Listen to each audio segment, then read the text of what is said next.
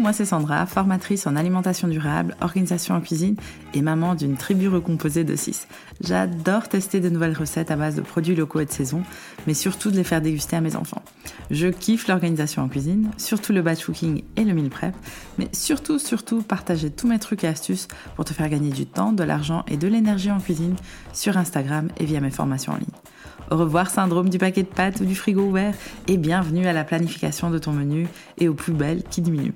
Dans ce podcast, on parlera organisation, budget, zéro déchet, anti-gaspillage et surtout cuisiner sans que cela devienne une corvée. Et tout cela dans la bienveillance et la bonne humeur.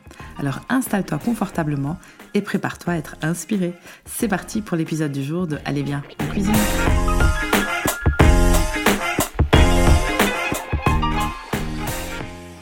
Et bienvenue dans cet épisode numéro 12 du podcast Allez bien en cuisine. Dans cet épisode, nous allons parler des quatre catégories de produits à éviter pour diminuer ton budget alimentaire.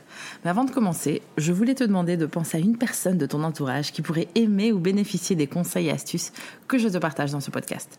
Pense à cette personne et envoie-lui le lien de cet épisode, que ce soit par Messenger, DM Insta, WhatsApp, Signal, un pion voyageur. Ça me ferait beaucoup trop plaisir de savoir que de plus en plus de personnes écoutent ce podcast et se motivent à passer à l'action. Merci, merci à celles qui prendront le temps de le faire. Maintenant, place à cet épisode sur le budget alimentaire. Je sais, c'est le troisième épisode du podcast où je te parle du budget alimentaire, mais je trouve que c'est tellement important dans le contexte actuel.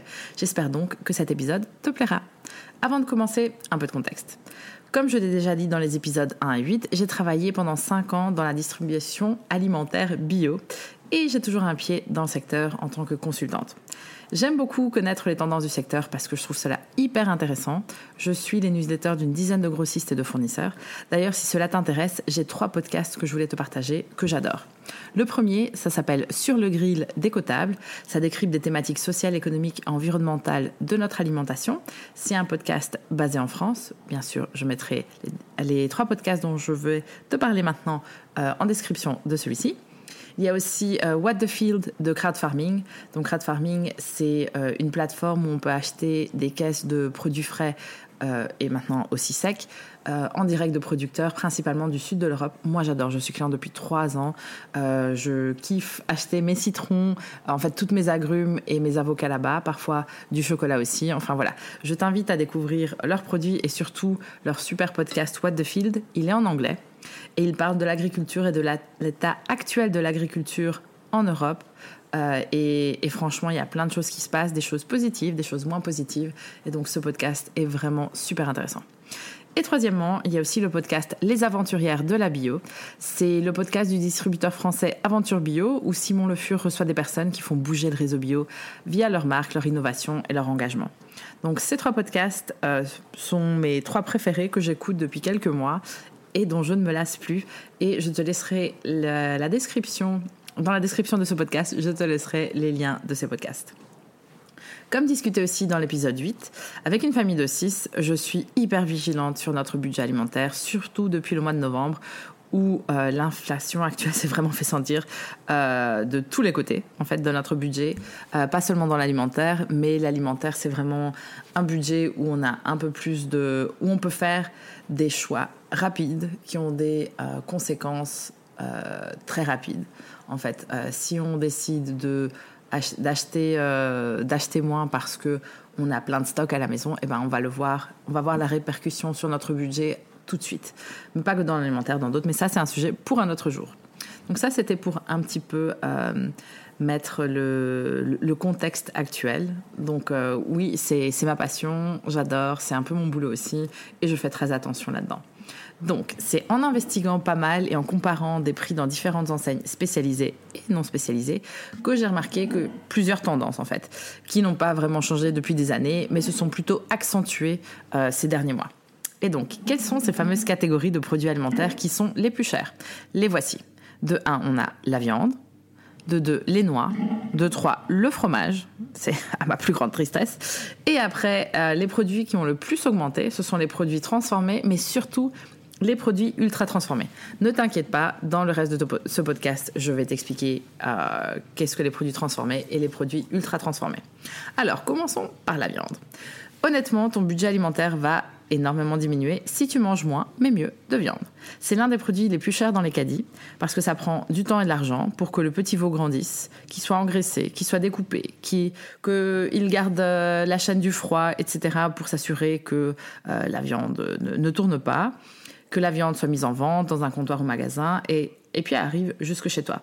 C'est beaucoup d'acteurs différents dans toute la chaîne qui font que le prix est plus élevé. C'est donc en diminuant la quantité de viande que tu vas diminuer aussi ton budget alimentaire. Par exemple, si tu fais euh, une sauce bolognaise, une sauce bolognaise, très souvent, on dit de mettre entre 80 euh, et 120 grammes, parfois il y en a qui mettent un peu plus, de viande hachée euh, par personne. Eh bien, si tu décides de faire un peu plus attention à ta consommation et que tu vas donc, tu peux diminuer, enfin moi c'est ce que je fais, je diminue de plus ou moins euh, je mets 50 grammes de viande hachée dans une bolo avec de la viande. Mais le plus souvent, je fais carrément une bolo sans viande. Mais ça, c'est très personnel. Et donc, si tu diminues la quantité de viande par personne, je te conseille alors d'augmenter aussi quelque part pour pas que ce soit que de la sauce, euh, mais vraiment augmenter les, légumes que tu mets dedans. Tu peux mettre des poireaux dans une sauce bolo, tu peux mettre euh, des carottes, quand c'est la saison, des poivrons, euh, des tomates fraîches aussi.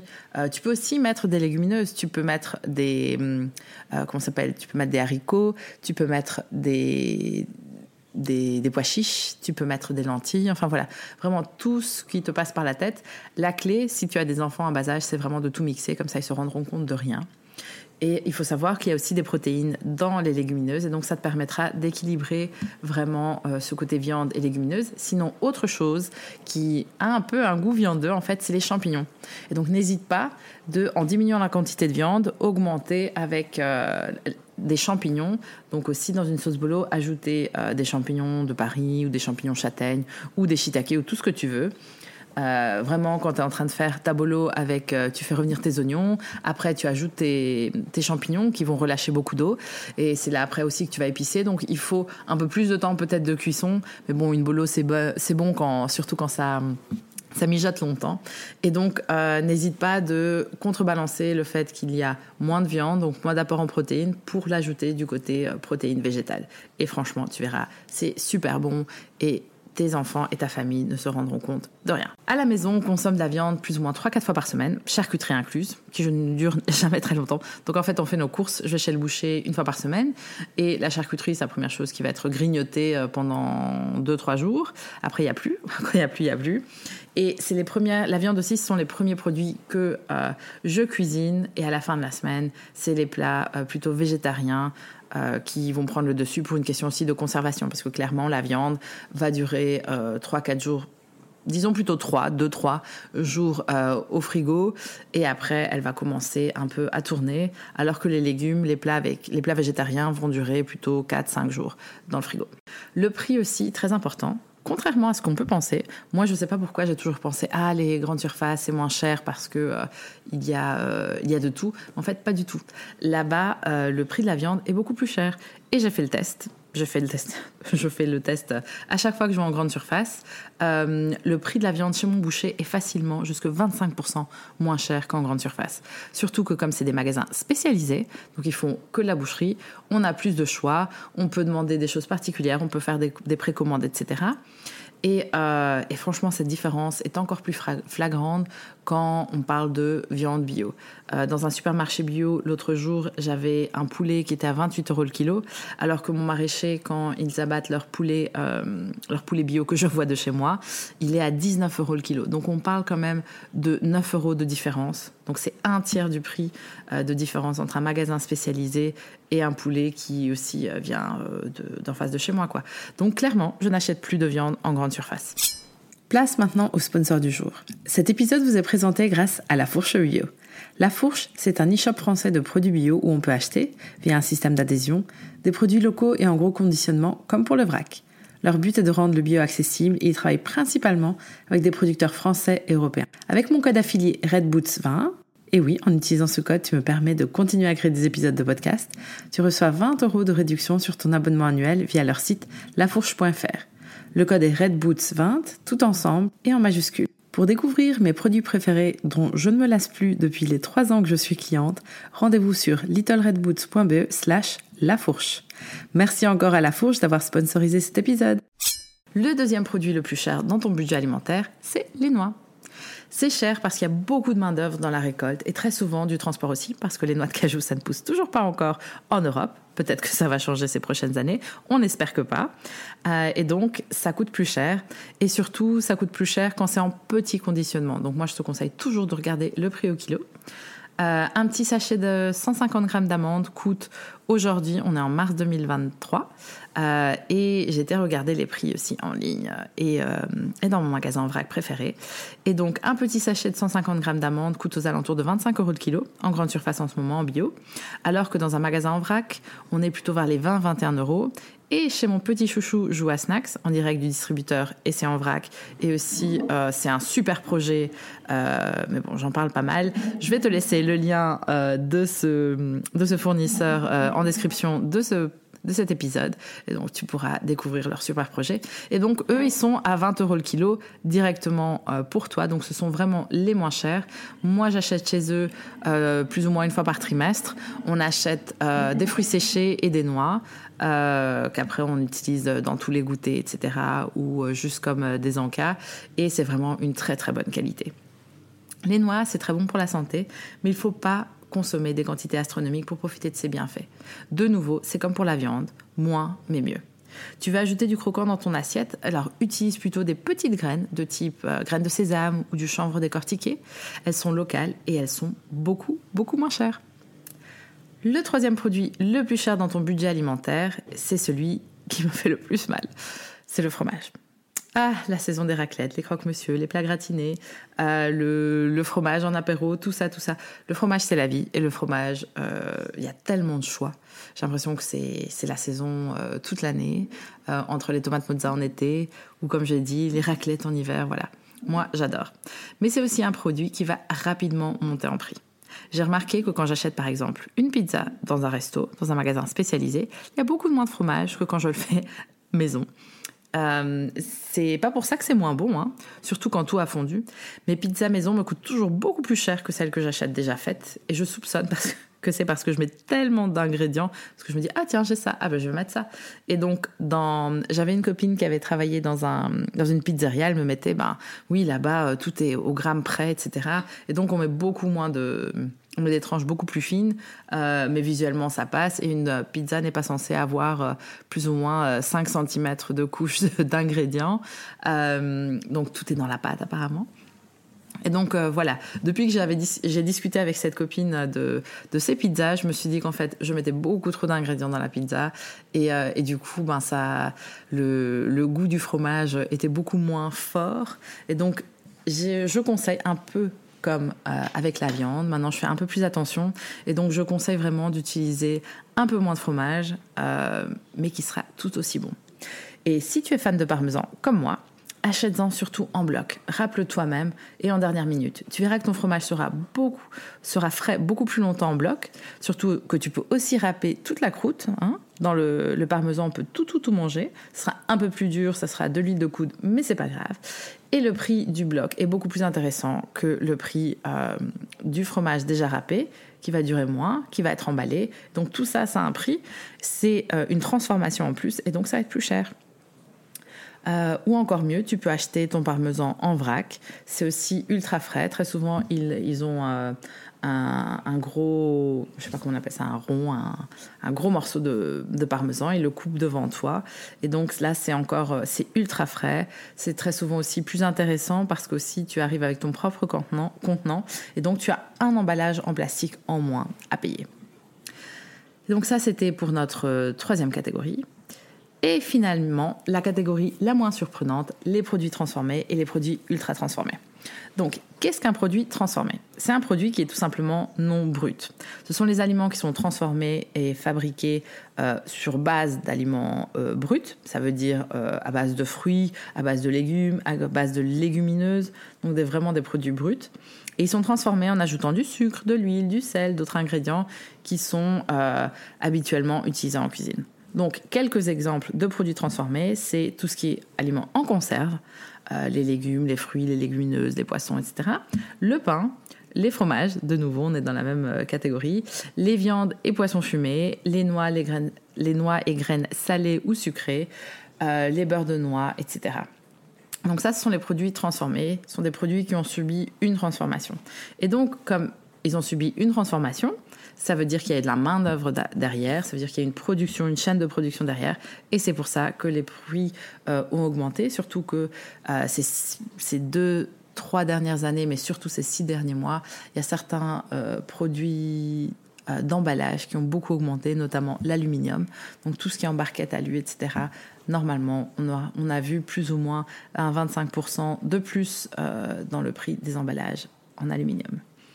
Les produits ultra transformés, d'après le site mangerbouger.fr, c'est l'aliment d'origine qui a subi d'intenses transformations physiques, chimiques et, ou biologiques par des procédés industriels. Par exemple, euh, une partie de l'aliment est divisée en multiples composants pour que ce soit plus croquant, pour que ce soit parfait pour la friture. Euh, ça a été chauffé à très haute température pour que ça garde sa forme, etc ce sont euh, les produits qui ont sur l'étiquette comme premier ingrédient très souvent du gras, du sucre, du sel. Euh, quelques exemples, et c'est là que je me rends compte que moi aussi j'achète parfois des produits ultra transformés, donc il ne faut pas non plus se dire ah attention je vais arrêter de tout acheter, c'est un choix. Euh, eh ben, certains produits ultra transformés sont les sodas classiques, les sodas light, les boissons énergisantes, les produits industriels comme les cordons bleus, les bâtonnets de nuggets à base de volaille, de poisson ou de viande reconstituée. Il y a aussi la charcuterie avec nitrite, les nouilles instantanées, les soupes de légumes déshydratés, etc. etc. Et donc, euh, on se rend compte que, enfin, moi, je me suis rendu compte quand j'ai vu cette liste qu'il y a certains produits que j'achète parfois et, et c'est pas grave. Mais c'est là surtout euh, dans cette catégorie de produits, au plus ils sont transformés, au plus il y a eu de la main d'œuvre, au plus il y a eu euh, des, différentes cuissons, etc. qui font avec le prix d'énergie qui a augmenté etc., aussi, euh, qui font que le prix a fortement augmenté ces six derniers mois. Donc que ce soit pour des produits en conserve, des produits surgelés, euh, parce qu'il faut savoir que les produits surgelés, ben, c'est un peu plus compliqué, euh, parce que oui, ce sont des produits qui ont été cueillis au meilleur moment possible, mais après, il faut aussi les surgeler, il faut les conserver dans des grands hangars qui, sont, euh, qui, qui restent à une certaine température. Ça, c'est beaucoup d'énergie. Ils doivent être transportés dans des camions particuliers euh, qui doivent aussi rester surgelés. Euh, il y a aussi très souvent, ils sont envoyés par bateau dans des conteneurs euh, d'un continent à l'autre. Ça arrive très souvent. Donc voilà, les produits surgelés, c'est bien, mais c'est de plus en plus cher. Donc idéalement, on va, comment s'appelle? On va rester sur des produits de saison et locaux. Il y a aussi des produits qui nécessitent de l'huile de palme pour se conserver longtemps. Il faut se rappeler qu'en 2021 et 2022, il y a eu des grosses pénuries euh, d'huile, même de l'huile de palme suite au Covid, euh, mais surtout d'huile de tournesol. Et avec euh, la guerre en Ukraine, ça s'est encore accentué. Et donc aujourd'hui, et je dis ça parce que j'ai aussi travaillé dans la grande distribution pour une grosse entreprise qui travaille avec des produits surgelés, dont je ne citerai pas le nom. Et donc, euh, on sait aussi que euh, dans plusieurs recettes, euh, des, recettes de produits surgelés, où avant il y avait une pré-cuisson pour que ce soit aussi dans, les types frites, pour que ce soit plus croquant et plus facile à, arriver à ce croustillant qu'on aime bien. Et donc, ils ont changé les recettes suite à cette pénurie d'huile de, tournesol et ils sont partis vers de l'huile de palme. Donc mon conseil est assez simple. Acheter des produits bruts, euh, haricots secs, pois chiches secs, euh, légumes frais, etc. Et laisser de côté un maximum de produits transformés et surtout un max de produits ultra transformés. Ici, on ne parle pas nécessairement du point de vue santé, mais juste du point de vue euh, budgétaire. Je ne te demande surtout pas de faire tes pâtes fraîches maison tous les jours, mais plutôt de voir quels sont les produits que tu pourrais cuisiner toi-même. Si tu as un cuit vapeur ou une bonne cocotte minute et de la patience, tu verras que cuire des pois chiches ou des haricots rouges, c'est en fait hyper simple. Ça coûte la moitié du prix que les conserves, mais ça prend de temps, du temps et après, il faut les conserver de préférence au congélateur. Donc à toi de voir si c'est une bataille que tu décides de mener ou pas. Moi, j'ai décidé de mener cette bataille vis-à-vis de certains produits, mais pas de tous les produits. Et je vais continuer à manger des chips qui sont euh, malheureusement emballés, mais j'essaye d'acheter, de les acheter en plus grande quantité. Maintenant qu'on a vu euh, quels sont les produits les plus chers, tu as probablement envie de savoir quels sont les produits les moins chers.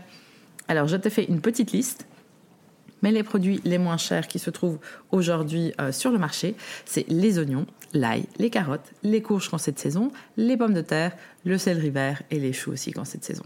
Ces produits-là sont souvent la base des plats mijotés et peuvent facilement durer des semaines sur un comptoir. Les carottes, un tout petit peu moins.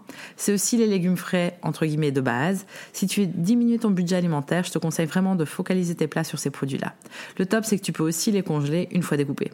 Par exemple, le souci avec les courges, c'est qu'on en a rarement besoin, on a rarement besoin de toute une courge à la fois pour une recette. Tu peux donc tout rincer, tout découper et ranger dans un contenant congélateur, tous tes restes de courges découpées pour plus tard, plutôt que les laisser durcir et éventuellement pourrir. Et donc ça crée du gaspillage alimentaire. Et donc c'est comme jeter par la fenêtre euh, deux tiers de courges.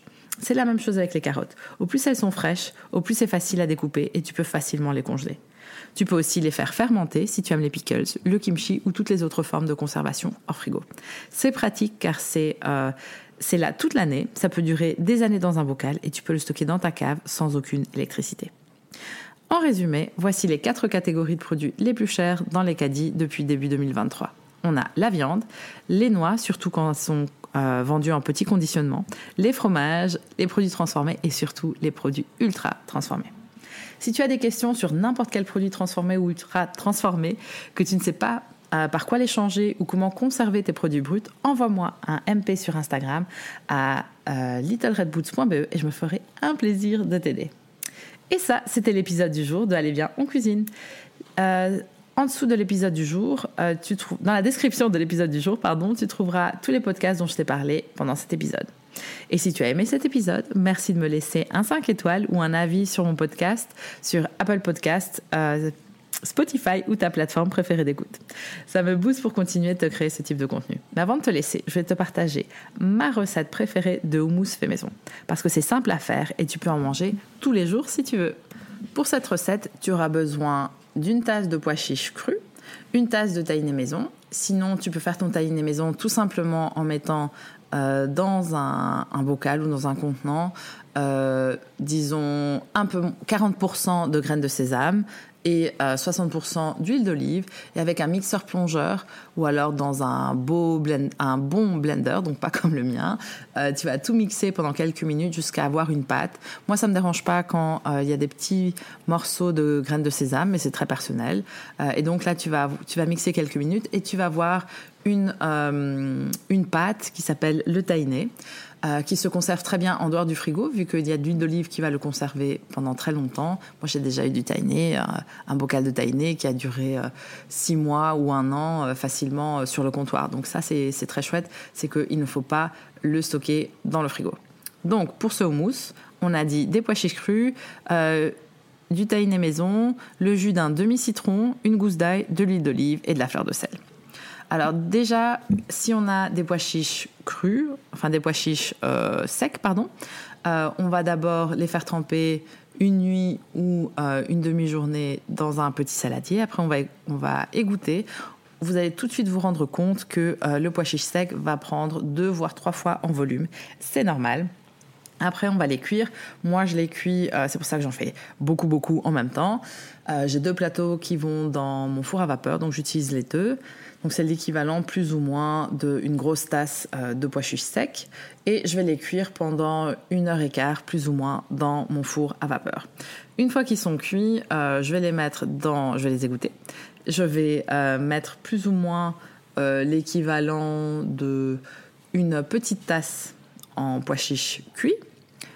C'est l'équivalent d'une conserve, hein. on est d'accord, une conserve égouttée. Euh, donc vous pouvez aussi le faire avec une conserve de pois chiches que vous allez égoutter. Vous allez garder l'eau qui s'appelle l'aquafaba pour faire autre chose. Surtout vous allez garder l'eau au cas où il faut euh, humidifier un peu votre, votre houmous. Et donc vous allez euh, mélanger dans votre blender, dans votre robot coupe ou, ou ce que vous avez. Vous allez hacher, mélanger, mixer surtout. donc ces pois chiches une grosse cuillère à soupe bien bombée de tahiné, le jus du demi-citron, une gousse d'ail qui aura été épluchée et peut-être même euh, découpée en plus petits morceaux, euh, une ou deux, un ou deux bons traits d'huile d'olive, une grosse bonne pincée de fleur de sel. On va mixer et une fois que c'est bien mixé, on va voir la consistance. Donc là, on va voir aussi s'il manque euh, du jus de citron, s'il manque du sel, s'il manque quoi que ce soit.